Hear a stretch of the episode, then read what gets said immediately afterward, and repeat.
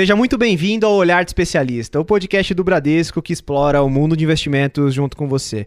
Olha, aqui quem fala é o Felipe França, vocês já me conhecem como PH, confesso que estava com saudade aqui já de gravar com vocês, isso que já fazia apenas um episódio que eu não participava aqui do Olhar de Especialista, e estou junto aqui com o Wendel. Wendel, dá um oi pessoal. Olá pessoal, Wendel Souza aqui falando, e hoje vamos conversar de um assunto que eu gosto bastante, PH. Falar de um assunto que apareceu, né, Wendel, de forma indireta nos outros episódios que a gente conversou aqui, né? Então, volta e meia, ou na indicação dos livros, ou até mesmo no decorrer da conversa, esse assunto surgiu. E eu acho que hoje a gente vai conseguir mergulhar de cabeça, né? E qual que é o tema de hoje, inclusive? Certo, vamos lá. Hoje nós vamos conversar sobre finanças comportamentais, tá? Como eu disse, um assunto que eu gosto bastante, tá? E muitas vezes está no nosso dia a dia e a gente nem percebe. Vai ser um bate-papo super legal e vamos entender um pouco melhor, né, de como esse tema influencia nas decisões dos investidores. Exatamente, Wendel. O que você colocou agora é importante, né? Porque são coisas que acontecem de forma automática, que eu já estou dando um pouco do spoiler do que a gente vai conversar, e que efetivamente está tão introduzido no nosso dia a dia que a gente nem percebe que é o nosso comportamento agindo ali é, na nossa tomada de decisão. E para ajudar a gente, Wendel, nessa conversa, a gente tem dois convidados aqui com bastante experiência sobre o tema, né? O primeiro deles é formado em administração, possui MBA em finanças pelo INSPER e especializações em gestão de recursos. Atua no Bradesco há mais de 21 anos, sempre realizando gestão de fundos de investimentos de diversas classes de ativos, tanto no Brasil quanto no exterior. Nas horas vagas, e aqui eu sempre me pergunto, né, como essas pessoas têm tempo vago, mas nas horas vagas é músico, inclusive toca baixo e gosta de ler. Então você que está nos escutando, fique atento aqui para a dica de leitura, que temos um leitor aqui assíduo na nossa conversa. Cleiton Rodrigues, Head de Gestão Quantitativa da Bradesco Asset Management, seja muito bem-vindo ao nosso podcast. Obrigado pelo convite, FH. É um prazer estar aqui com vocês e participar desse programa aí. Parabéns pela iniciativa. É, falar sobre educação financeira é um tema super relevante na vida de qualquer pessoa, né?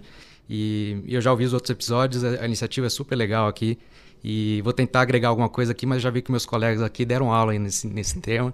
Mas vamos tentar agregar alguma coisa aí. Excelente, Cleiton. Obrigado aqui pela participação e pela presença, tá?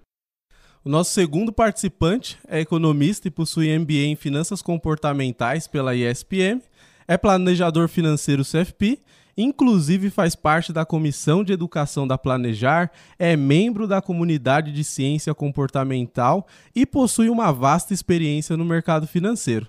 Ah, inclusive, PH, nas horas vagas, gosta de passar o final de semana no interior, inclusive gosta também de beber caldo de cana. Rafael Monteiro E, analista de produtos e integrantes da Academia de Investimentos do Bradesco. Seja muito bem-vindo ao nosso podcast. Eu que agradeço aqui o convite, é uma honra fazer parte aqui da, do, do podcast, aqui desse episódio, para falar de um tema que eu sou totalmente apaixonado, que é finanças comportamentais. Mais uma vez, muito obrigado pelo convite. Pô, Rafa, a gente que agradece aqui a presença e estreia da academia, né, Wendel? Exatamente, PH. Estreia da academia aqui conosco. Exato. E esse negócio do caldo de cana é interessante, né? Porque o Rafa diversas vezes deixa a gente passando vontade e postando foto no sítio tomando caldo é de cana no final de semana, né? Bom, pessoal, agora que fizemos as apresentações, a gente tem um quadro que a gente chama de Se Vira no 60, né? A proposta aqui é efetivamente trazer o um pouco do que os nossos convidados realizam efetivamente no dia a dia para que você que está nos, escu nos escutando consiga ter um pouco dessa conexão. Então, começando aqui pelo Cleiton, Cleiton, gostaria que você explicasse para o nosso ouvinte o que é a área de gestão quantitativa da Bradesco Asset e o que ela faz. Claro, em 60 segundinhos. Vou tentar em 60 falar um, um, tema tão, tão robusto, né, que é, que é a gestão quantitativa, mas vamos lá, vamos tentar, valendo. É, Gestão quantitativa é onde a gente faz a gestão dos fundos de alocação da Bradesco Asset. Né? Então, aqui a gente está falando dos fundos da família alocação, da família portfólio para previdência, e, e, esses fundos têm um, um, embasamento quantitativo por trás. Né? Então, tem uma modelagem que ajuda a gente a fazer uma carteira balanceada é, e diversificada para cada perfil de investidor. Na, na, na, equipe, nós temos matemáticos, físicos, economistas, todos eles pilotando esses modelos para ajudar na tomada de decisão é, nesse processo de investimentos. Né? Então, é, a gente vai falar aqui de finanças comportamentais, que nada mais é do que é, como os vieses comportamentais influenciam as decisões de investimentos. Né? E, e a gestão quantitativa é, é, é, quando as decisões de investimentos são é, mais sistematizadas. Então, portanto, elas ajudam a, a, reduzir bastante a influência desses vieses. Né? Então, de uma forma bem simples, esses modelos computacionais, que são chamados de algoritmo, eles ingerem dados históricos, fazem milhares de, de análises e, e, e resultam numa alocação, ou num sinal, ou, ou numa, é, um sinal de um indicador, é, um sinal para comprar ou vender determinado ativo. Então, ou seja, com isso o processo ganha muita, muita é, escala né? porque, e eficiência, porque ele consegue avaliar centenas de milhares de cenários e, e ativos ao mesmo tempo, uma coisa que seria impossível é, um ser humano fazer sozinho. Né? Deu 60 ou não? Excelente, Cleiton. Deu, deu 60 segundos aqui. Eu acho que você já deu um spoiler grande, né? Do porquê que a é. gente fez esse match, né? Entre finanças comportamentais, trazer um especialista no tema, um gestor quantitativo, para justamente já pensar em como que a gente ajuda a reduzir os vieses que logo, logo o nosso ouvinte já vai saber o que, que é. Agora, Rafa, agora a sua vez, né? O que, que é a Academia de Investimentos do Bradesco e o que ela faz, claro, em 60 segundinhos. Valeu, PH. Aqui, é, quando a gente fala da Academia de Investimentos do Bradesco, é importante que a gente separe em três áreas né, que tem dentro dela. A primeira área ela é responsável pela formação e educação continuada dos especialistas de investimentos, é, que é chamada de formação interna. E hoje ela é responsável pelo maior movimento de expansão e formação dos especialistas de investimentos no mercado financeiro. Tá? Responsável pela formação e educação continuada dos especialistas do Bradesco. Uma segunda área aqui dentro da academia é uma academia é uma área que a gente chama de formação externa, que ela é responsável pela formação e educação continuada em investimentos é, para mais de 20 mil gerentes, assistentes, é, sendo responsável também por um grande movimento de capacitação nesse sentido. E a terceira área é responsável pelo maior programa de estágio do mercado financeiro é, que, é o, é, que é o programa de estágios aqui do Departamento de Investimentos. Claro que é, quando a gente fala dessas três áreas, é sempre junto com a, a Unibrad, né, a Universidade Bradesco Corporativa, essa parceria aqui na, nas formações. E o que, que, tem a ver finanças comportamentais com a Academia de Investimentos? Né? Quando a gente fala de investimentos, não dá para falar de investimentos sem falar de finanças comportamentais. É cobrado em certificação, como o CEA, a CFP. A gente aborda muito na formação, na educação continuada dos especialistas isso. E as nossas conversas com os nossos investidores é fundamental para diminuir os vieses do especialista e diminuir os vieses também do investidor, porque ambos têm vieses, né? E é importante que a gente entenda é, o tema de finanças comportamentais para tentar diminuir é, é, essas situações. Excelente, Rafa. Eu acho que uma coisa que você colocou aqui que já de início é importante reforçar é que a finanças comportamentais a gente consegue diminuir os viés, mas a gente não elimina por mais que a gente tenha conhecimento. Então aqui já fica uma dica importante para quem está nos ouvindo. Então, agora pulando efetivamente para o nosso tema de fato, né? E aqui eu acho que o pleonasmo é, vale, né? O que efetivamente são as finanças comportamentais, né? Então, é, quando surgiu, por quê? Se a gente teve ganhador do prêmio Nobel por trás disso, se não teve, gostaria que vocês colocassem um pouquinho aqui para o nosso ouvinte. Bom, eu vou começar aqui, PH. Acho que eu vou falar de uma maneira bem superficial, mas o tema é bem denso, né? A gente tem uma, uma vasta literatura sobre o, sobre o assunto, né? Então, assim, finanças comportamentais, na verdade, na verdade, ele é nada mais é do que o estudo dos vieses comportamentais dos investidores. Ou seja, como eles reagem a determinadas situações de mercado é, perante o risco. Então, fazendo um paralelo, o estudo clássico das finanças, ele diz como os investidores devem reagir racionalmente a esses riscos de, de mercado, né? E, e, e do, do, lado oposto, o estudo das finanças comportamentais diz como de fato eles, é, os investidores reagem é, ao risco. Né? Então, um é como ele deveria reagir de maneira racional e outro como ele reage de fato quando ele enfrenta aquele risco, né? Que é totalmente diferente. A gente vai ver aqui exemplos que que é de levantar o cabelo, mas a gente mesmo se pega fazendo vários desses vieses e, e, acha que, que aprendeu, mas sempre tem um novo, né? Então, na verdade, assim, se a gente olhar, tem cerca de 200 vieses comportamentais mapeados na literatura, mas eu acho que deve ter até mais do que isso, né? Então, a gente vai falar aqui de alguns e os principais que acontecem no mercado financeiro, né? e, e poder abordar um pouquinho mais é, essa, essa literatura. Então dizem até que o para resumir a pergunta aqui, né, PH é, e Wendel, dizem que o estudo o estudo de finanças comportamentais é o filho bastardo é, da, do estudo das finanças clássicas com, com a psicologia. Então, assim, é, é a união dos dois, né? Então, como, como o mercado e os investidores reagem a essas, essas coisas, né? Da maneira psicológica, do, do lado psicológico da coisa, né?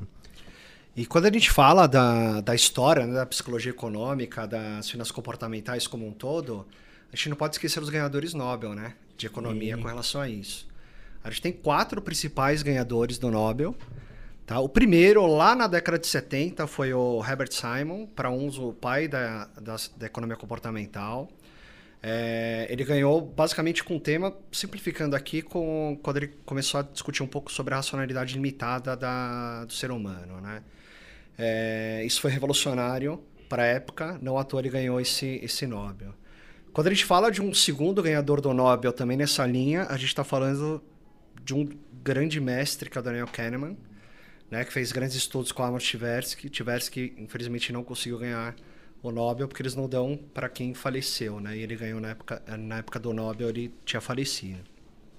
Basicamente, o Kahneman ele trouxe a teoria da perspectiva, né? Além de discutir bastante os viés e as heurísticas, né? No livro que ele tem que é o Rápido e Devagar, ele detalha muito, é um livro de estudos é, com relação a isso. Quem é ouvinte assíduo já escutou essa indicação aqui, tá? O Adilson Ferrarese, quando veio, foi o Verdade. livro que ele indicou, Rápido e Devagar. É, esse livro eu, é, é bom para estudar, né? Uma Não para né? como literatura. é, exatamente. Porque você precisa anotar, entender e tudo mais. Ele demonstrou que as decisões humanas elas podem é, divergir sistematicamente né, do, das previsões da teoria econômica tradicional. Né? Ele começou a discutir esse ponto também. Quando a gente fala do terceiro ganhador do Nobel nesse sentido, foi o Robert Schiller, né, que ele ganhou em 2013. O Schiller ele ficou é, mundialmente conhecido também por conta da previsão, entre aspas, né, da bolha econômica imobiliária. Né? Ele, ele tinha escrito um artigo antes de 2008 com o nome Existe uma bolha no mercado imobiliário? questionando sobre isso. E o, o Nobel dele foi justamente falando que é, existe uma certa irracionalidade na precificação dos ativos. Né? E, e, e foi, uma, foi, uma, provocação que ele trouxe nesse sentido. É, ele foi considerado também como um grande previsor, né? porque ele estudava o comportamento humano, co estudava o comportamento do mercado e ele conseguia antever alguns movimentos que o mercado ia ter. Tá? E ele foi um dos grandes precursores também de falar de, de diversificação internacional. Né? Ele, ele até usava o, nome, o, conceito de alargamento de mercado. Esse conceito nada mais é do que evitar o, o viés é, caseiro, né? Muitas pessoas, grande parte dos investidores tem a tendência de alocar no seu próprio país, né? Os seus, os seus recursos. E ele, desde então, ele é um grande defensor de uma diversificação, tanto de investimentos quanto de mercado como um todo, justamente discutindo essa irracionalidade que a gente tem, essa tendência, esse viés de querer é, é, investir em casa. Né? E o quarto ganhador, né, que é não menos importante, é o Taylor, Richard Taylor, com a teoria do nudge dele. É, ele, o, o, grande ponto que ele trouxe quando ele falou do nudge foi aquela, aquele experimento que ele trouxe, que é o é, Tomorrow, né, o Poupe Mais Amanhã, e que ele mostrou a importância. As pessoas tinham dificuldade de, de é, alocar recursos para uma reserva de aposentadoria, e ele fez vários experimentos e ele chegou a, a lógica que você pode fazer um empurrãozinho justamente para poder ajudar as pessoas a é, fazer uma reserva de aposentadoria aumentando proporcionalmente as contribuições de acordo com o aumento de salário também. Tá? Então, é, de forma bem resumida, né? a gente viu um pouco da história é, das finanças comportamentais através dos ganhadores do prêmio Nobel. Né? E o Kahneman foi o primeiro psicólogo a ganhar o prêmio Nobel de Economia. De economia. É, isso foi uma quebra de paradigma total, né? Nossa, aqui já, já foi detalhe... um... Fala, fala. Não, foi, foi uma aula, tô falando assim. Porque a gente já, porque a gente já aprendeu, né, mas logo nesse começo. É, é, mas detalhe que, assim, engraçado que o, o paper dele, do, do Kahneman e do, do Tversky, é, é de 79, né? Sim. E ele ganhou em 2002 o prêmio de, de, de, economia. Então, assim, a gente vê que desde 1912 já tem evidências de que é, alguns estudos, alguns artigos já vinham estudando essa psicologia por trás dos mercados acionários. Né? Também tinha algumas coisas de, de dissonância cognitiva, é, discussões sobre aversão a risco e função de utilidade, por aí vai. Né? Mas oficialmente foi o paper do, desses que o, que o Rafa citou aí, que, que, que, que de fato, oficialmente, é, é, trouxeram à tona esse, esse tema. Né? É, e é muito importante entender todo o embasamento teórico que tem por trás, né? Porque muitas vezes a gente escuta um tema como esse, por exemplo, e acha que você não tem um embasamento por trás. E quando você traz quatro ganhadores do Prêmio Nobel que estudaram esse tema, você mostra que efetivamente você tem uma base por trás, inclusive uma base matemática, né? Porque às vezes a gente acha que finanças comportamentais não tem conta, muito pelo contrário, pelo contrário. né? Se você olha os artigos do Daniel Kahneman, é, tem uma matemática muito grande por trás, né? E só uma tecla SAP que a gente sempre puxa aqui para colocar o nosso ouvinte junto conosco, né? A heurísticas a gente vai comentar um pouco mais para frente o que efetivamente é, mas adotem neste início como alguns vieses que nós temos nas, nas tomadas de decisão, e a gente vai explorar isso ao longo da nossa conversa, quais são esses vieses. Ótimo, PH. E até aproveitando agora que já entendemos o que são as finanças comportamentais, gostaria que vocês explicassem um pouco mais sobre os principais avanços que elas proporcionaram e até mesmo citar um pouco mais sobre as teorias que antecederam seu surgimento. Legal, Wendel. É, acho que é interessante, é, como a gente já falou aqui, as finanças comportamentais analisam mais a parte psicológica é, da, do aspecto de investimentos, né? mas ela contrapõe justamente a teoria clássica né, de que é, que é a teoria moderna de portfólio, que é que, que o, destaque aí nessa coisa é o, é o Markowitz, né, que é, ele diz que os investidores racionalmente devem tomar decisão é, principalmente olhando a relação risco e retorno. É, e, e, por outro lado, as finanças comportamentais diz exatamente o contrário, né? que você tem que ter um controle psicológico ali é, em situações de risco. Né? Então, acho que, falando um pouquinho também de, das principais evoluções, acho que a principal evolução aqui foi de usar esse campo para tentar estudar as anomalias de mercado e suas principais é, ineficiências e exuberâncias, né? como é o caso das, das bolhas é, que é chamada inclusive de, de, As bolhas são chamadas inclusive de reversão, é, reversão de anomalias de longo prazo, traduzindo aqui ao, ao pé da letra, né? É, que, onde a principal força vem dos, próximos, dos próprios investidores, né? tanto quando, ela tá, quando a bo, a bo, as bolhas estão se criando, que ou seja, a força compradora dos investidores leva o preço para cima é, e, e atinge patamares irracionais. E aí quando ela estoura, a própria força de venda, que é movida pelo medo e não. A primeira ela é movida pela ganância, né? Que, que vê ali os preços subindo, os investidores são gananciosos, vão comprando e chega a irracionalidade. E aí, por outro lado, outro, quando a bolha estoura, é, é, é um movimento oposto, mas aí movido pelo medo, né? Que aí você começa a ver as ações caindo, principalmente aqueles que compraram no pico, né? Uhum. E aí entra em desespero e sai vendendo a qualquer preço. E aí cria uma nova, é, uma nova é, anomalia de é, mercado. Anomalia de mercado, né? Que levando os preços para baixo e também trazendo, às vezes, até preços irracionais, né? É, tanto na alta quanto na baixa. Você vê que algumas bolhas, é, Covid mesmo, a gente viu que muitos ativos, Covid não foi uma bolha, né? Mas a gente viu que algumas outras é, bolhas, é, a correção dos ativos foi muito exagerada também, né? Então, acho que é, é, as finanças comportamentais buscam estudar também um pouco disso.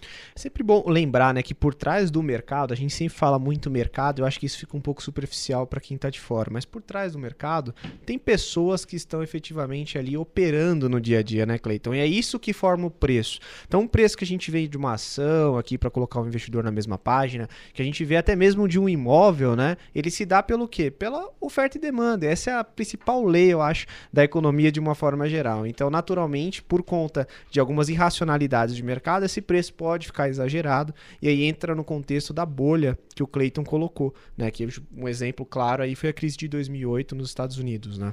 É, isso casa bastante também com o conceito do Schiller, né? A profecia autorrealizável, né? Esse conceito, quando ele trouxe, ele falou que é como se fosse milhares de investidores acreditando que o mercado vai subir, faz com que o mercado de fato suba, né? Porque Exato. se os investidores começam a acreditar nisso, eles começam a comprar, né?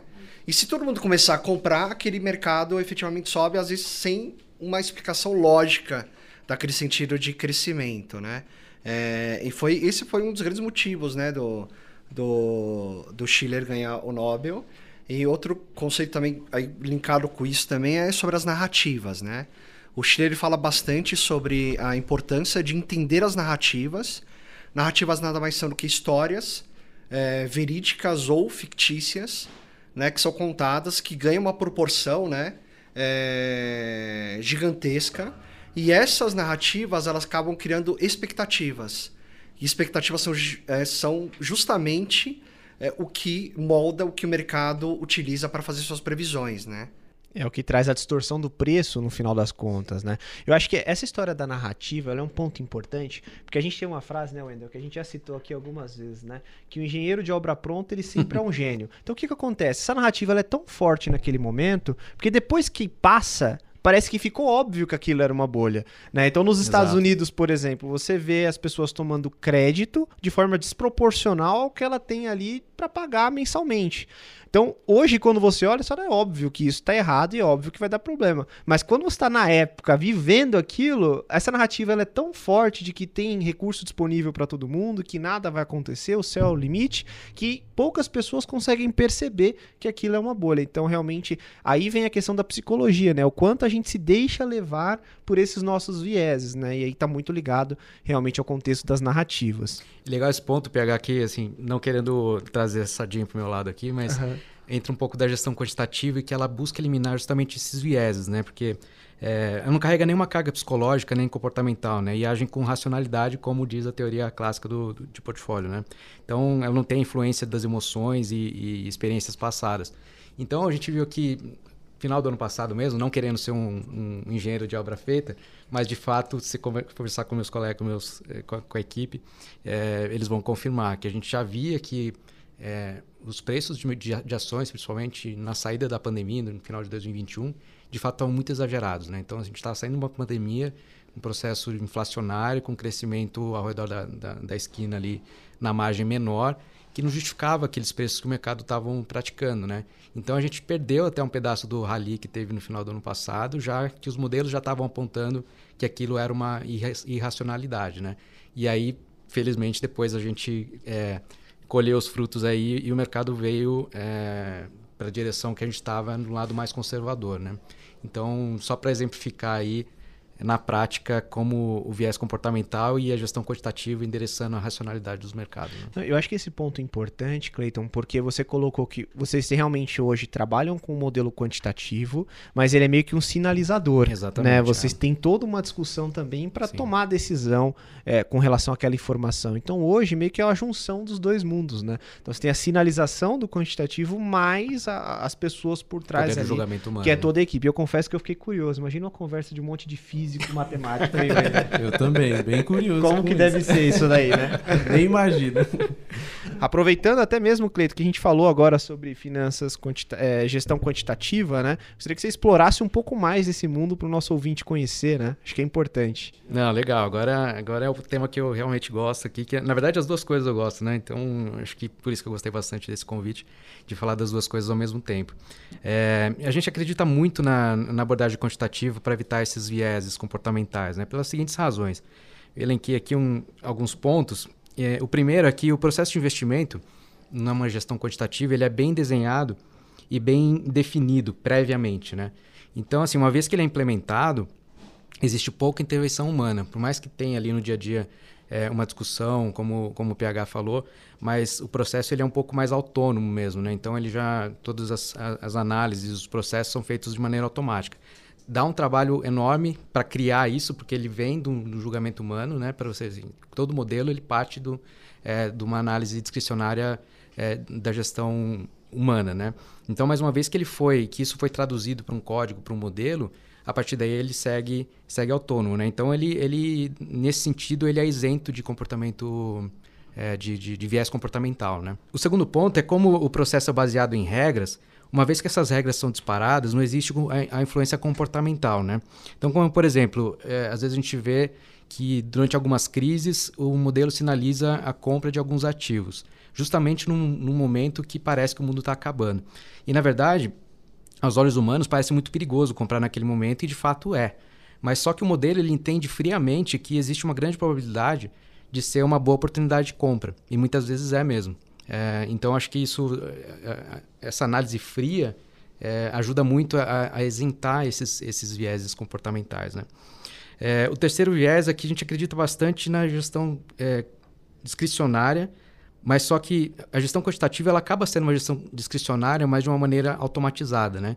Então ele tem várias camadas é, a mais de segurança, porque quando você implementa uma estratégia é, discricionária, mas de maneira sistematizada, você fez todos os testes de robustez, é, todos os testes de estabilidade para ver se de fato é uma tese válida, né? Então, é, de novo, a gente gosta bastante da, da, da, da abordagem quantitativa, mas é, lembrando que antes veio uma análise humana também por trás, né? Que é, que é um pouco que você falou de, da abordagem das, das duas coisas, né? É, um outro ponto aqui que, é, por mais que pareça é, que um modelo quantitativo é black box, ou seja, você não sabe o que está acontecendo ali por trás, na verdade, black box é a mente humana, né? Uhum. Que um modelo quantitativo, se você for ver, ele está bem é, desenhado e definido ali. ele código está escrito, né, Cleiton? Código está escrito, está mapeado. Então, se você seguir aquela, aquela, aquele processo, ele está muito mais transparente do que a, a, a, mente humana, né? Então, por isso que é, é, é, o, é, o, é o oposto do que muitas pessoas acham que fundos quantitativos é um, é um black box, né? É, e aí eu, eu, trouxe um outro exemplo aqui que, na verdade, é onde é, a gestão quantitativa tira proveito do, é, do, do, dos vieses comportamentais, que é como, por exemplo, os modelos de trend following, que, na verdade, eles exploram muito esse viés comportamental que é efeito manada. Já dando algum é, spoiler aqui de alguns, de alguns vieses, né? Que, que, que ele, eles tendem a funcionar porque ele, ele, ele surge muito do, do, do conceito baseado na, na, de seguir a multidão, né? Então, é, às vezes ele é até exacerbado por outro viés, que é o, que é o de julgamento enviesado, que os investidores buscam, é, é, como falar, é, validação daquelas teses olhando uhum. para o mercado. Né? Então ele acha que o mercado vai subir, ele olha para o mercado subindo, ele vai lá e, e, exacerba aquela tendência de alta. Né? E aí justamente que se criam as, as irracionalidades e aí que começam as grandes bolhas. Né?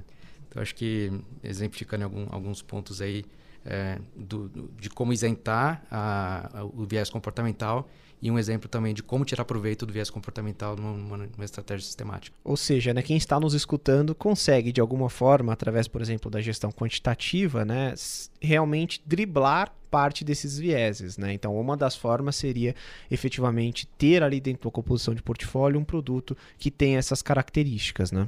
É, só complementando um pouco o que o Clayton trouxe, que é, é, é, muito importante essa parte da gestão quantitativa. É, ele falou um pouco do período da, do Covid, né? Quando teve aquela incerteza, né? Compra, não compra, tá caindo ou não. E, e voltando naquela parte da narrativa, é, é, justamente nos períodos de incerteza que a narrativa ganha maior relevância, né? As pessoas acabam buscando alguma coisa para tentar buscar e às vezes acabam indo pro pro lado errado, né? Até por conta de um viés. E um outro exemplo que eu quero trazer também nesse sentido da, da parte da, da narrativa vinculada também com essa parte da teoria quantitativa é, por exemplo, numa crise, as pessoas elas aterrorizadamente elas acabam economizando mais, né? Ah, não vou gastar, vou segurar um pouco mais, é, é, acabam poupando mais também, né? É, complementando nesse ponto.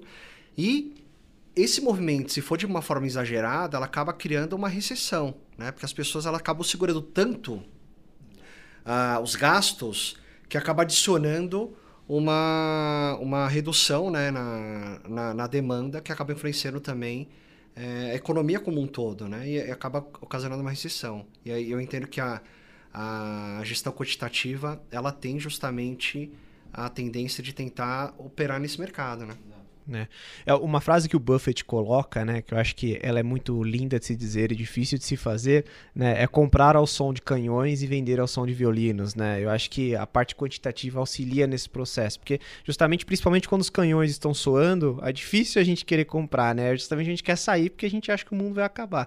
E é a hora que você precisa pôr o pé no chão, respirar friamente, porque nas grandes crises é onde pode apresentar ali e aparecer as grandes oportunidades, né? Ótimo, PH. E entrando um pouco no assunto sobre irracionalidade, as finanças comportamentais trazem diversos vieses, né? alguns até citados já pelo Clayton, que podem atrapalhar a nossa tomada de decisão. Aí eu gostaria que vocês aprofundassem um pouco mais e explicassem quais são esses vieses tá? e como eles acabam interferindo aí no nosso dia a dia. Só complementando um pouco também, é, responder a sua pergunta, É, ele tinha falado um pouco sobre efeito manada, né? Um pouco da, do viés da confirmação. Eu incluo nesse, nesse combo, se a gente puder considerar assim, o FOMO, né? Que é o Fear of Missing Out, que é o medo de ficar de fora. Né?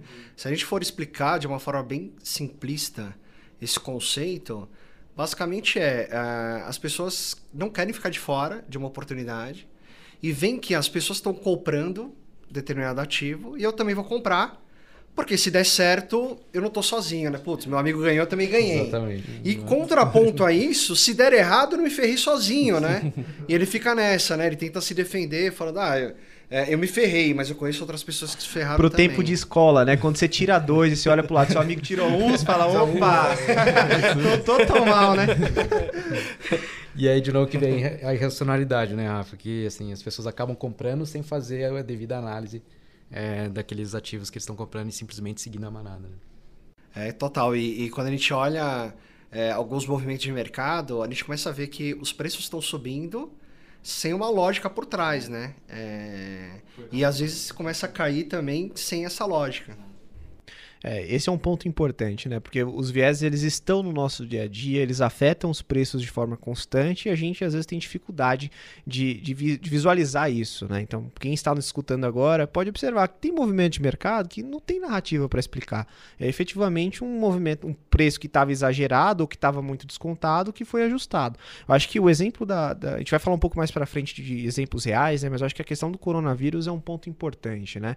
Então, é só lembrando em grandes números aqui para os nossos nossos ouvintes, Bolsa chegou a bater 63 mil pontos, né? Então, assim, um intervalo curtíssimo de tempo e recuperou em dois meses depois. Então, efetivamente, ali mostra como a irracionalidade ela está presente no dia a dia. E aqui eles falaram de efeito manada, eu acho que a gente pode falar aqui também do FOMO, que o Rafa citou, a aversão à perda, eu acho que é um ponto relevante, né? Às vezes a gente não quer se desfazer de uma posição quando está tendo um resultado negativo, né? A gente fica segurando aquilo por mais que a tese já não faça mais tanto sentido. Tem também o excesso de confiança, né? Que às vezes você acha que sempre vai estar tá certo e aí o que acontece? Você vai tomando tanta decisão que você vai estopando e tomando imposto, pagando imposto de renda toda hora, às vezes tá dando taxa de corretagem, porque você está tão confiante, só que no final das contas, na verdade, está perdendo recurso. Então são coisas que efetivamente estão presentes ali no dia a dia, né? E quando a gente fala da versão à perda, né, esse conceito que foi bem explanado pelo Kahneman e pelo Tversky nos experimentos que eles fizeram,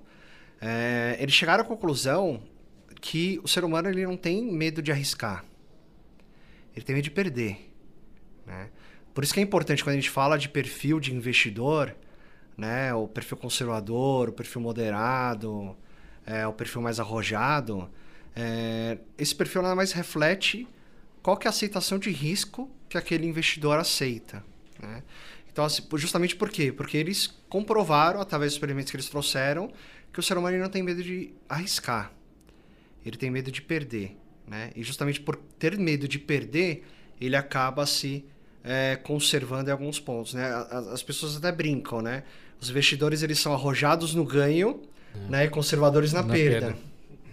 A volatilidade é só para mais, né? É, exatamente. Existe uma aversão ao ganho e um apetite à perda, né? Acaba sendo é, isso. Né? Exatamente. E acho que diante de tudo isso que a gente falou, né, que existe até um ditado que diz que quando a gente investe, o maior inimigo somos nós mesmos, né?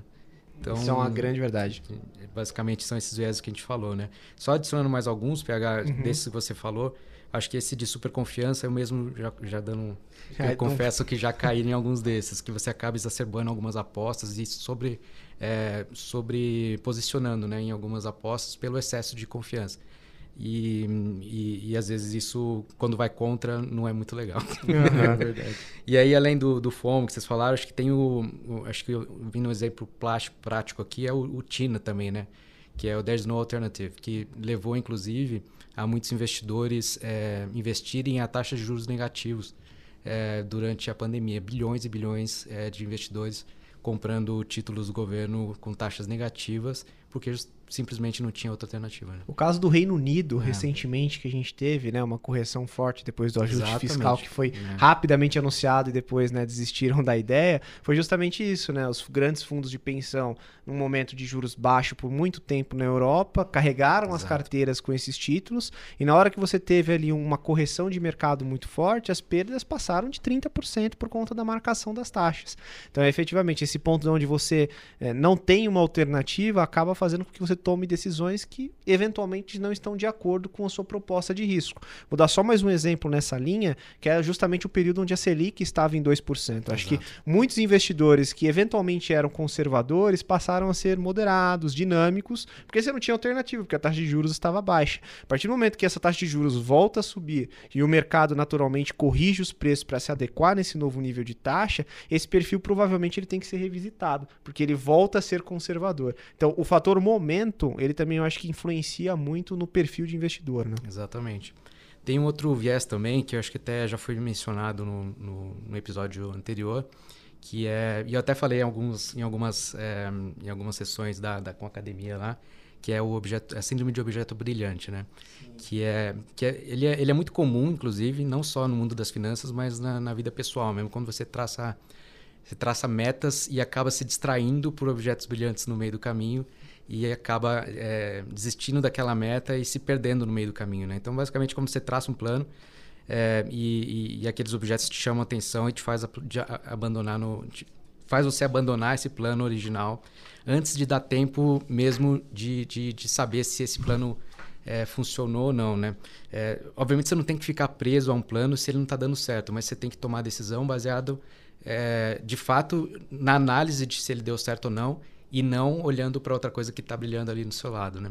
Então acho que a gente pode até traçar um paralelo aqui, dando um exemplo prático, é, pegando o exemplo de um cidadão que quer investir em fundos, por exemplo. Uhum. Ele, ele vai lá, faz a sua análise já errada, né? baseada no retorno passado, simplesmente, uhum. que já é um viés, inclusive, né? e, e vê os fundos que estavam brilhando ali naquela, naquela análise. É, aí ele vai lá e escolheu os fundos, melhores fundos de todos os tempos da última semana, né? Exato. É, e aí compra aqueles fundos. E aí ele, quando ele compra, ele faz a análise e daí um mês depois ele vê que não está performando de, do mesmo jeito que performou no, no passado. Aí ele olha e fala assim, não performou porque de repente o gestor, a tese que, que o gestor estava fazendo maturou e aí ele está procurando uma outra tese e momentaneamente o fundo vai performar de lado ou até para baixo, né? Que é natural e super esperado dentro do, do, do, mundo de investimentos, né? Só que essa pessoa vai e fala super impaciente, vê outro objeto brilhante ali do lado, faz análise de novo, vende aquele ativo e compra um outro que está brilhando. E aí isso se repete várias vezes e aí ele olha depois no final do, do período que é, ele acumulou várias perdas nesses processos de saídos que estavam é, brilhando e depois pararam de brilhar e comprar outros. Então ele acumula várias perdas e quando ele olha o investimento primeiro que ele fez, teria sido a melhor opção. Performou. Performou. É, e um, um ponto importante, é, até complementando o que o Cleiton está trazendo, é, existe um nome esse efeito, né, que é o efeito retrovisor. É, né, que é justamente você estar tá olhando para a rentabilidade passada para tomar uma decisão para investimento. Só que o grande é, segredo, se a gente puder dizer que existe um segredo né, investimentos, é você olhar o cenário projetado, né, e nesse cenário projetado, qual o tipo de investimento que vai ganhar com o cenário que está sendo projetado. Né? Então, assim, apesar de ter na lâmina, e a CVM obriga a colocar isso, porque tem que colocar mesmo que rentabilidade passada não é garantia de rentabilidade futura, justamente por quê? Porque o cenário que passou Já foi, é né? diferente do cenário que vai ser daqui para frente. Né? E eu, eu preciso projetar que investimento que vai ganhar do cenário daqui para frente, né?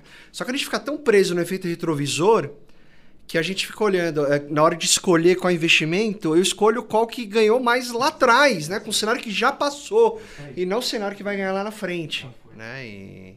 É, acho que além disso, é, tem o, tem, quando você fala principalmente em fundos, né? Você tem que ter uma série de análises, né? Eu acho que olhar a rentabilidade faz parte, mas não é só é, o único, o único, a única coisa que você tem que olhar, né? Você tem que olhar a tese do, de investimento, como o cara ganha dinheiro, como o gestor faz as análises. Acho que vocês aqui fazem isso é, muito bem também.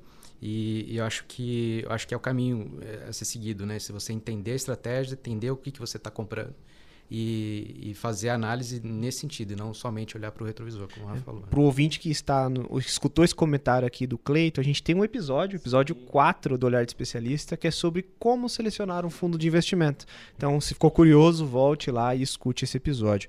Pessoal, acho que a gente, para fechar esse primeiro bloco mais teórico, né? Acho que a gente precisa comentar um pouco mais sobre o Kahneman, né? Então a gente falou bastante aqui sobre as contribuições dele e quando a gente olha para a obra do Rápido e Devagar, né? Que já foi colocada aqui até como uma obra a ser estudada e não somente lida, né? Ele coloca bastante que a gente tem dois sistemas, né? Que ele chama de sistema 1 e sistema 2.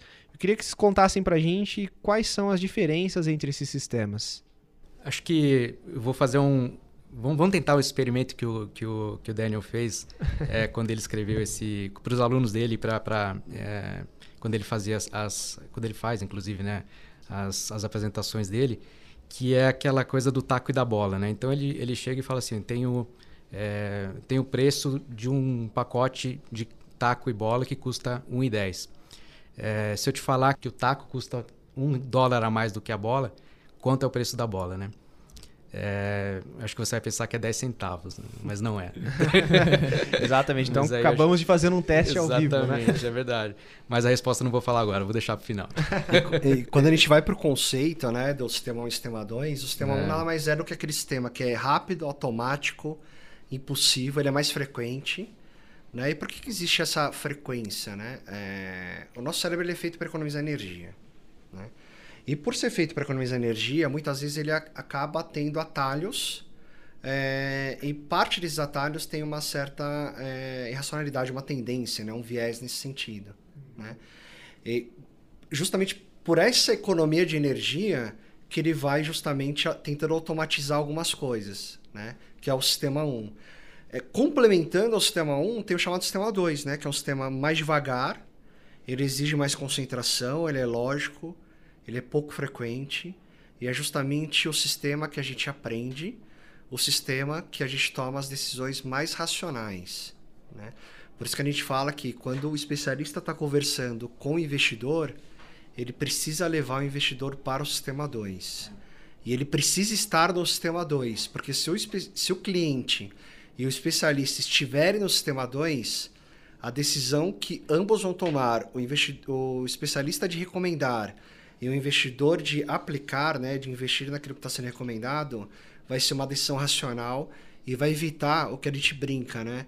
Ah, me manda um e-mail é, para gente para eu poder estudar a proposta, é, é, me manda alguma coisa aí para eu poder ler, é, porque não está fazendo sentido para o investidor aquela conversa. Por isso que é sempre importante, quando a gente fala do sistema 1 e 2, o especialista sempre tentar levar o, o investidor para o sistema 2 para que a, a, decisão que ele vai tomar seja realmente uma decisão racional, colocando o cliente no centro realmente da conversa e colocando entre nós o ser primeiro na prática, né? que é o lema que a gente usa aqui no Bradesco. Acho que esse experimento que, ele, que a gente comentou aqui, que ele faz é, frequentemente, é o sistema 1, um, a, a, primeira resposta, que é os 10 centavos, é o sistema 1 um entrando em ação, né? que ele não faz conta se você fazer conta, já dando um spoiler aqui, vai ver que de fato não é, não, não é a resposta não é 10 centavos. Mas o sistema 1, preguiçoso, né? Ele vai direto, vai direto na, na, coisa. Né? Então, trazendo até para pro, os mercados aqui, quando a gente falou de crises, que bate o desespero e, e, e as pessoas acabam vendendo quando na verdade seria uma oportunidade de compra, é o sistema 1 falando mais alto, né? Que ele não pensa na racionalidade, vai lá e simplesmente quer se livrar daquele sofrimento na hora e, e não faz é, a coisa como deveria ser feito racionalmente. É, e um cuidado que precisa ter quando eu está conversando sobre isso também é entender se o cliente não está sobre o efeito Dunning-Kruger, né?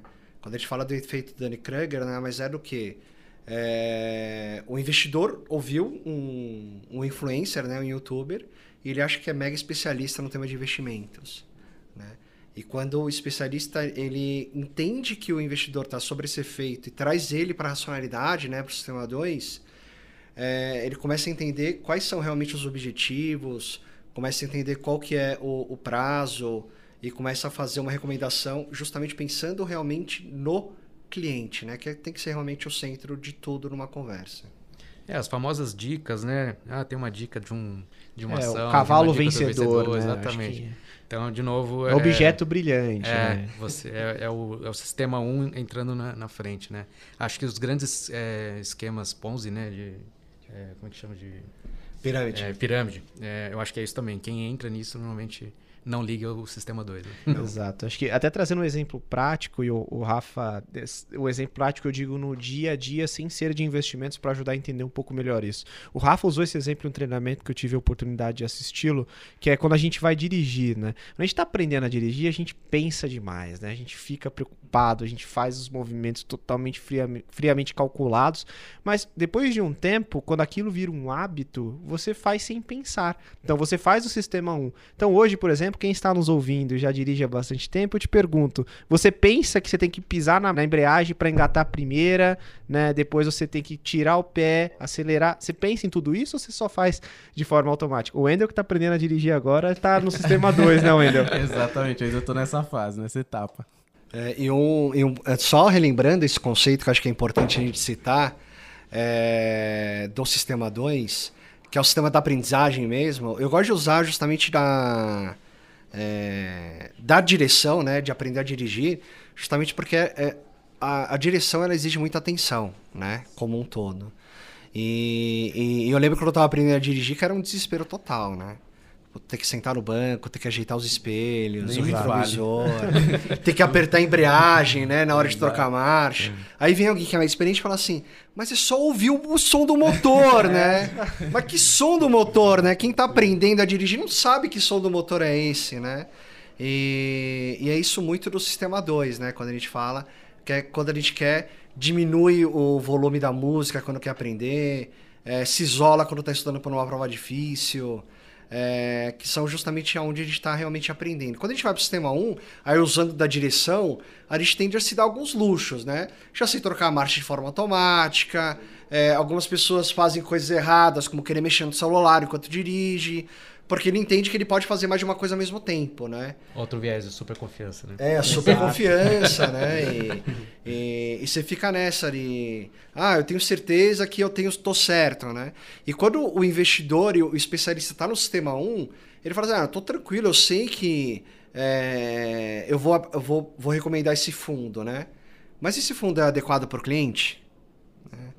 Tá linkado com o objetivo que ele tem? Tá linkado com o prazo que ele tem?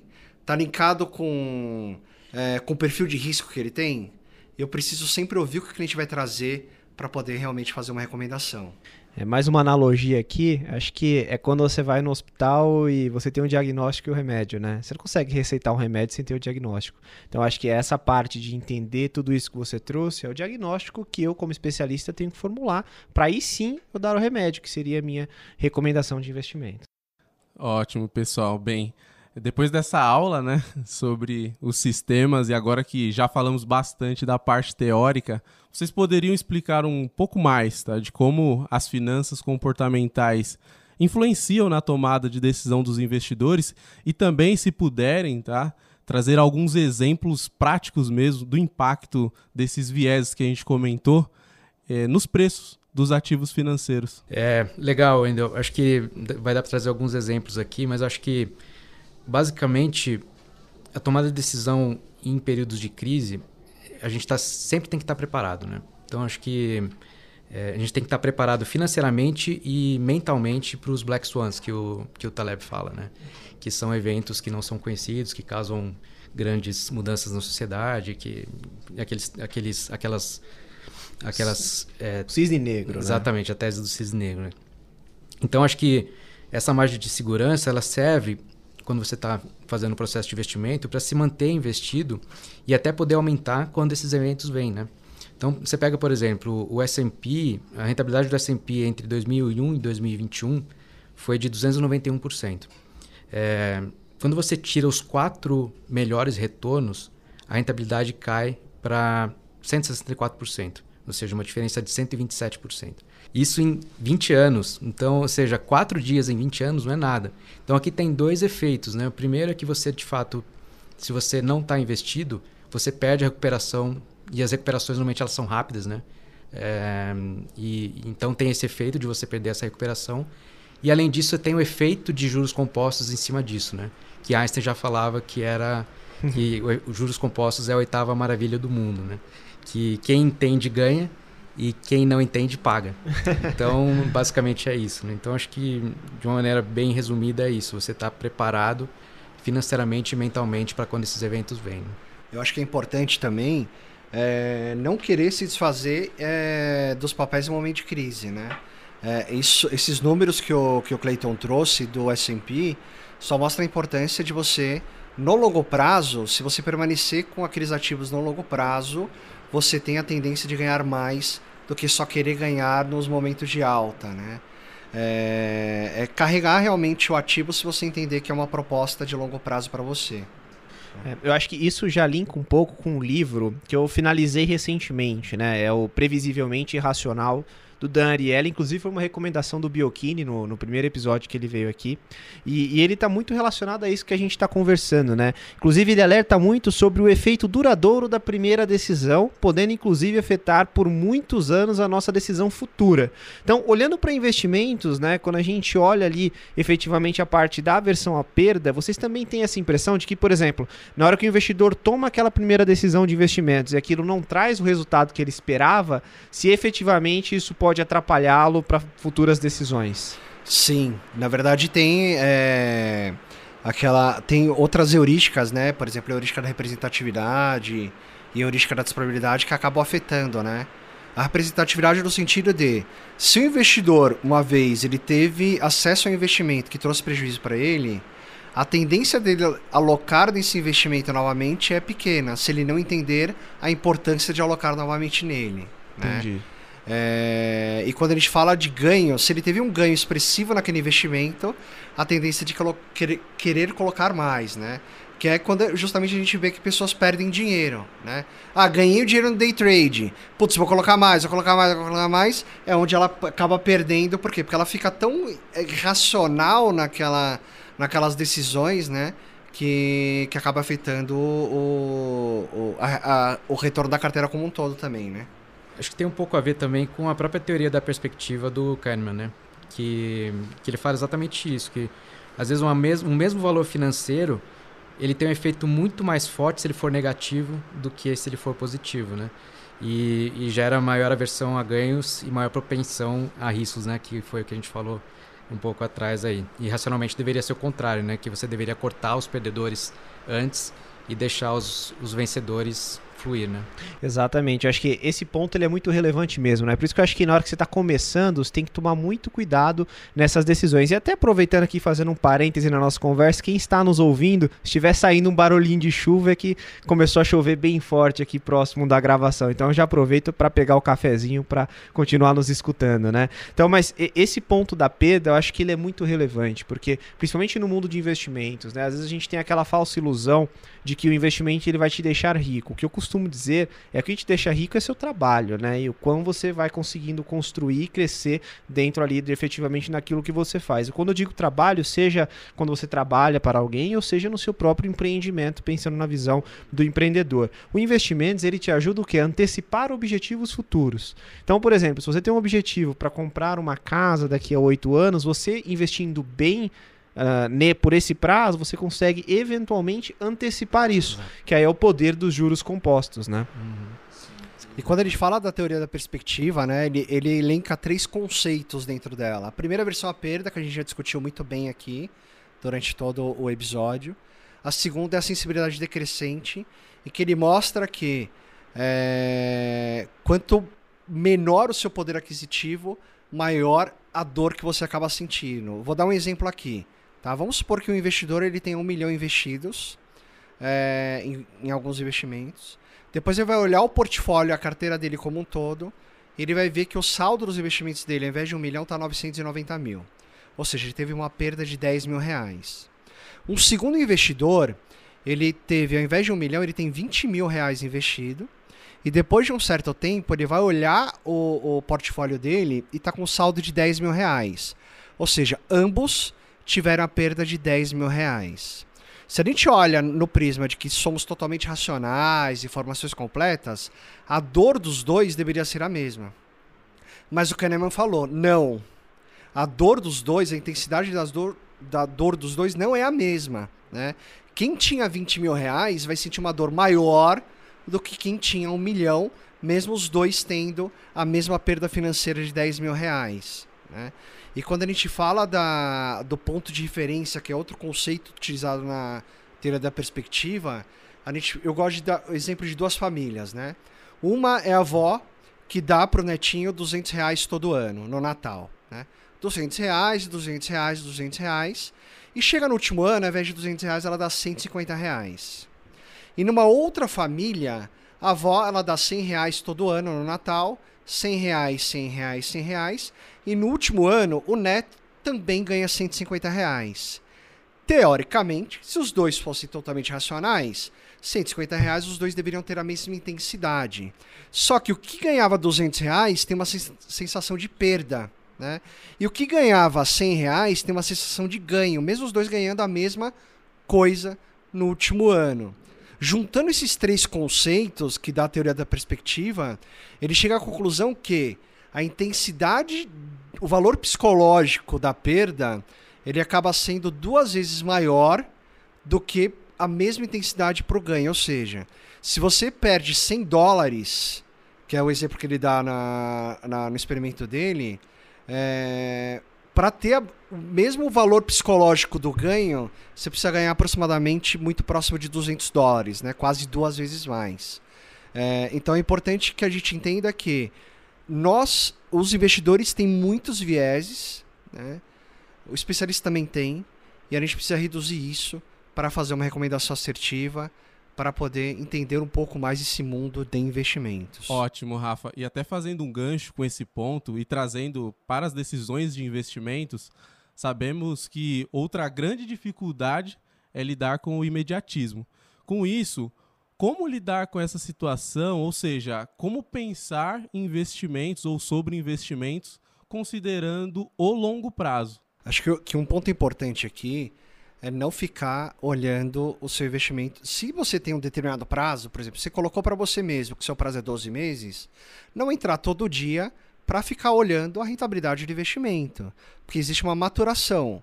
O planejamento financeiro, o planejamento financeiro, o planejamento da estratégia de investimento foi feita para os 12 meses, usando esse exemplo aqui, e não para dia a dia. Né? Por isso que é importante estar vinculado sempre ao perfil do investidor. E a gente sempre relembrar o investidor que pode haver oscilações no meio do caminho e perguntar para ele se ele está confortável com aquelas oscilações. Né? Você ficaria confortável em ter é, uma oscilação diária ou de um mês para outro, visto que o nosso planejamento de investimento é feito para 12 meses? São perguntas que a gente precisa fazer para o investidor, justamente por quê? Para que ele não fique olhando todo dia a rentabilidade, porque o planejamento não foi feito para dia a dia. O planejamento foi feito para 12 meses, usando esse exemplo que a gente está dando aqui, e não para diariamente ficar olhando, né? Fazendo um paralelo aqui, imagine que existe uma figura é, enigmática chamada Seu Mercado. Então, ele está literalmente na palma da, da, nossa mão todo dia, né? Que é o, o, o, aplicativo ali da sua corretora e tal. Então, todo dia que você olha para o seu mercado, ele te fala qual que é o preço, não o valor, o preço é, do seu patrimônio. E ele te apresenta ali uma série de oportunidades de negócio todos os dias, que são as cotações das ações ou oportunidades de investimento. Né? Então, quanto mais você olha para o seu mercado, é, maior poder ele tem de te seduzir, né? Porque ele fica ali te apresentando, te mostrando a marcação ao mercado dos seus investimentos e várias outras oportunidades ali. E, e aí entra um outro, um outro conceito que, que as apostas, um pouco na linha do que o Rafa falou, é, a maioria delas são construídas, ou é, a maioria dos investimentos são para o longo prazo. Né? Não sei os investimentos que são propositalmente de, de, de, de, curto prazo, mas a maioria deles é, é, de longo prazo. E quando você pega esses investimentos e olha a performance dele no curto prazo, é, o resultado é aleatório, né? que, é, que é o que é chamado do random walk. Que, que você tem uma grande chance ali de você ficar trocando toda hora de ter um resultado é, negativo é, quando você faz esses movimentos. Né? Então, resumindo, quanto maior o tempo que você fica é, naquela aposta, maior é a probabilidade dela ser positiva e do resultado ser positivo. Né? Então, que é o conceito de, de time in the market e não é, time in the market, né? que ficou bem popular agora quando o Howard Marks escreveu em uma das, das, das, das, cartas dele, né? Então, ou seja, a melhor maneira de você ganhar dinheiro é ficar investido ao longo do tempo e não ficar tentando adivinhar o melhor tempo para entrar nas apostas. Né?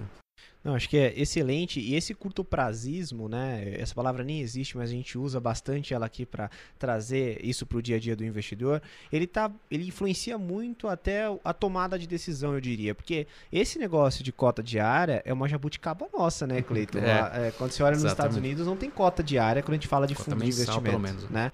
Então, efetivamente, isso acaba ah, influenciando as tomadas de decisão e pode fazer com que o investidor ali, por conta de estar tá olhando para o investimento dele, não com o prazo que ele tomou a decisão, e sim com, aquele que, com aquilo que o senhor mercado está falando para ele agora, faz com que ele tome uma decisão que não seja eventualmente a mais correta. Né? Então tem que tomar muito cuidado efetivamente com isso e sempre pensar que na construção de uma recomendação, de uma carteira de investimentos, o prazo, o objetivo e o perfil de investidor são os três pilares principais. E isso tem que estar do início até o fim é, do, do, do, período de carregamento daquela recomendação. Né? E sem esquecer do cenário econômico Exato. também, né?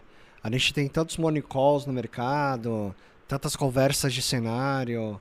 É, a gente tem o um momento mercado, momento né? mercado aqui, é, feito aqui pelo Bradesco, que é divulgado diariamente aqui no nosso podcast também, é, justamente para que a gente possa entender, visto o cenário, né, qual investimento que vai ganhar com esse cenário projetado. Né? E não é, e não usar o efeito retrovisor para fazer a aplicação. Até porque o para-brisa é maior que o retrovisor, né, Rafa? Então Sempre. tem que olhar para frente, né? Sim. né? Bom, pessoal, agora o tempo passou rápido, o diretor já está quase me matando aqui, falando que deu mais de uma hora.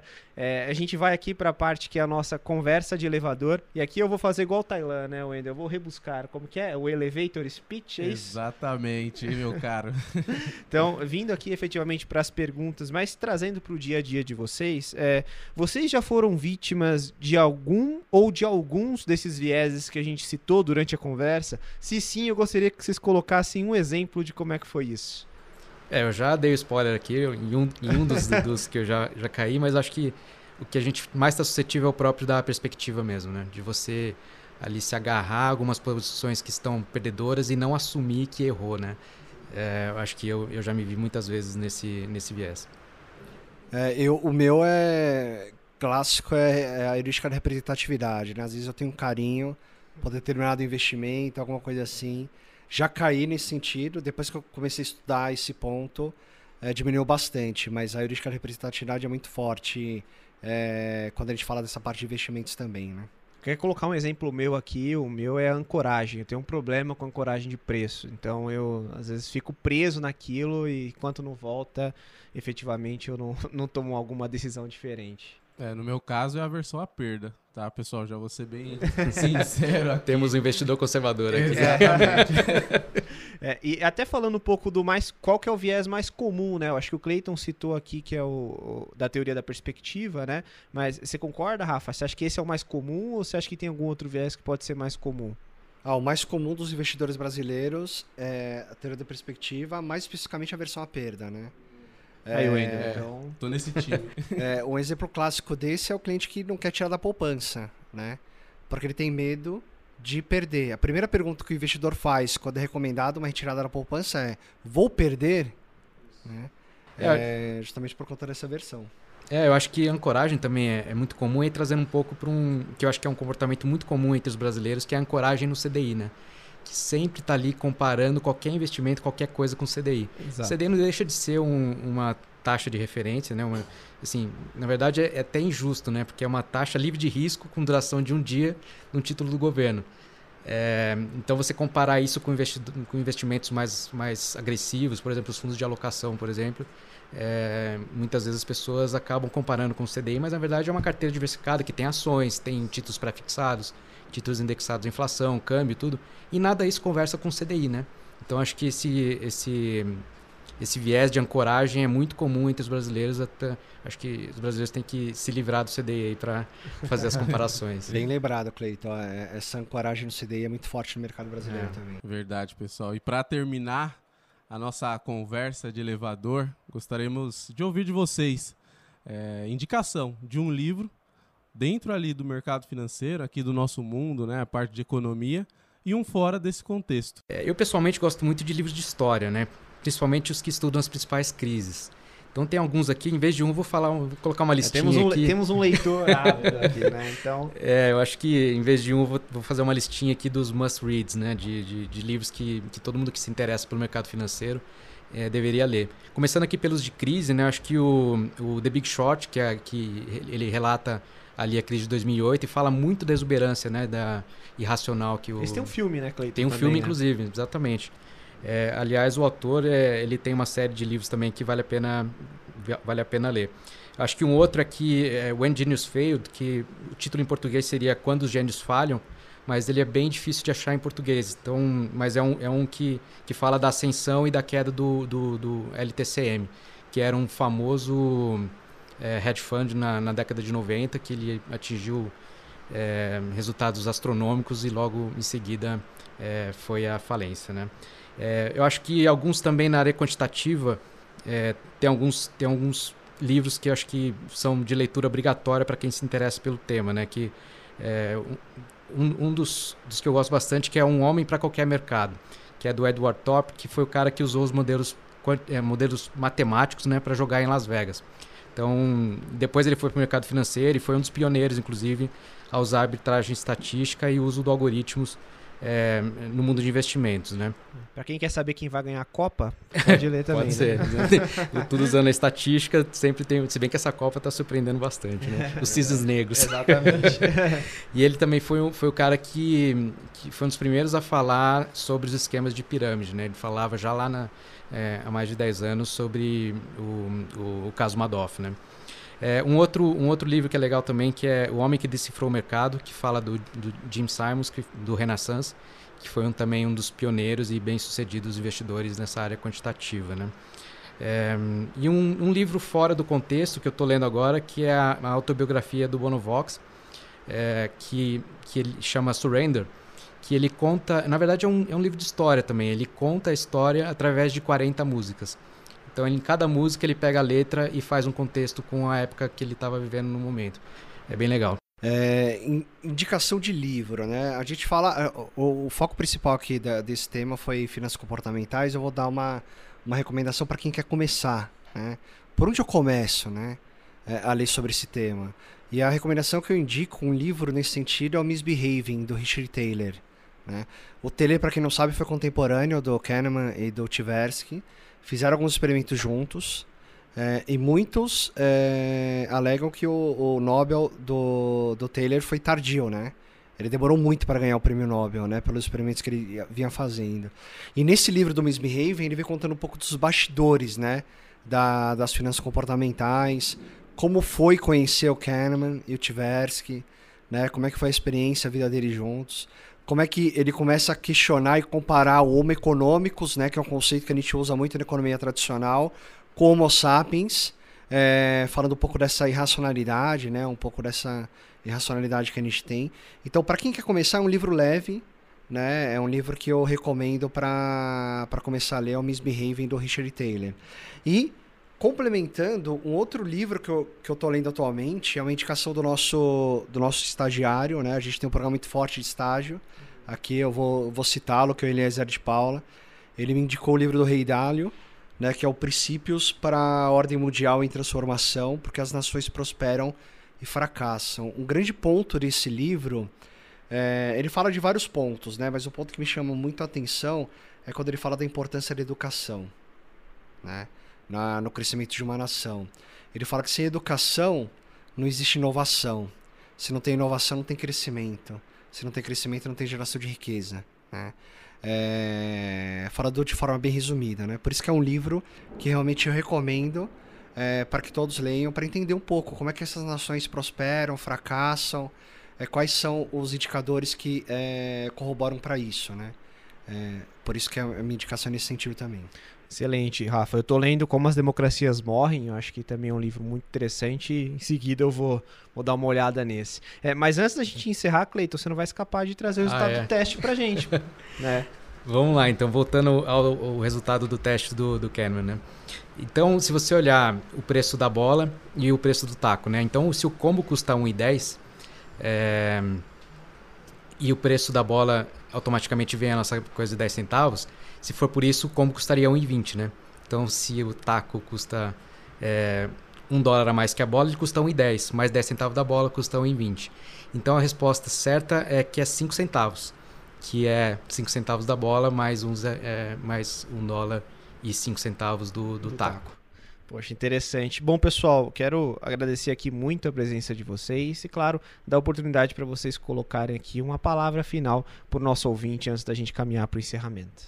Acho que eu, eu, a gente falou de coisas muito interessantes aqui, né? Mas eu, eu resumiria aqui três principais regras para a gente navegar nesses mercados, né? Acho que a primeira que eu falei aqui é que é a prudência na alavancagem. Né? Então, alguns vieses comportamentais de ganância, de, de superconfiança, eles acabam sempre dando mal. Né? Então, acho que a prudência na, na alavancagem e super, é, superposicionamento, ele acaba nunca dando certo. Então, já, já traz o segundo ponto, que é a diversificação. Né? Parece até um mantra aqui que a gente sempre fala, na diversificação. E quando você fala em diversificação, é diversificação de verdade. Não é simplesmente comprar 10 ações, que elas são altamente correlacionadas, é, e, e, achar que está diversificando seu portfólio. Então você tem que buscar sempre os portfólios que se complementam e que tem uma correlação muito próxima de zero, que ou seja, que você tem várias apostas para direções é, divergentes, não convergentes. Né? E, e, e o terceiro ponto é a margem de segurança que a gente falou aqui, de você ter sempre fôlego para poder sobreviver às crises de mercado e poder até é, aumentar suas posições é, em momentos de, de, de oportunidade. É, e uma mensagem final que eu gostaria de dar, especialmente para quem é especialista em investimentos, né, sempre ouça que o seu investidor está falando. Né, acho que um ponto importante aqui é quando a gente está é, ouvindo o que o investidor está falando, a gente tem ah, como. Não sei se é mania, né? mas a gente gosta de ir direto para recomendação. Né? Mas eu costumo dizer que existe uma etapa entre é, o processo de ouvir o investidor e a recomendação, que é fazer uma pergunta que eu costumo é, denominar como pergunta de aprofundamento, que é aquela pergunta que, baseado no que o investidor está te trazendo, aquela recomendação que você vai trazer é, é, algo que deixa ele confortável, não deixa ele confortável, justamente por quê? Porque ele vai estar tá respondendo através do sistema 2 é, e através do sistema 2 ele vai estar tá tomando uma decisão racional na hora de investir. Tá? É, e outro recado final, eu gostaria de agradecer imensamente mais uma vez o convite. Né? E, quero mandar um abraço aqui pro, pro William Maiorga é, e pro Herbert Santos e todo o time aqui da academia pela oportunidade, pro PH, pro, pro, pro Endel também pela oportunidade de poder participar do, do podcast e para o Cleiton por ser meu grande parceiro aqui nessa jornada de hoje. Muito obrigado. Também queria agradecer aqui ao convite né, do Departamento de Investimentos e, de novo, parabenizar é, a iniciativa aí que é, que é fantástica e também agradecer o convite ao Wendel, PH e, e ao Rafael que também que, que, que me ajudou aqui a navegar nesse tema super interessante. Que é isso, pessoal. A gente que agradece. Eu aprendi demais você, Wendel. Ah, muito, muito conhecimento. Exatamente. E você que está nos escutando, antes da gente encerrar efetivamente, não esqueça de curtir esse conteúdo, compartilhar com aquele amigo que deseja entender mais sobre finanças comportamentais e sua relação com investimentos. Ah, não esqueça, se você quer consolidar os seus investimentos no mercado de uma forma geral, nós temos o aplicativo Investe Mais Bradesco em todas as lojas para que você consiga efetivamente em um único lugar consolidar todas as suas informações de investimentos, que a gente sabe que fazer isso de forma so, sozinho, né, sem ser de forma automática, é bem complexo. O aplicativo ajuda você bastante nesse processo. Esse foi mais um episódio do Olhar de Especialista, o podcast que explora o mundo de investimentos junto com você. Valeu.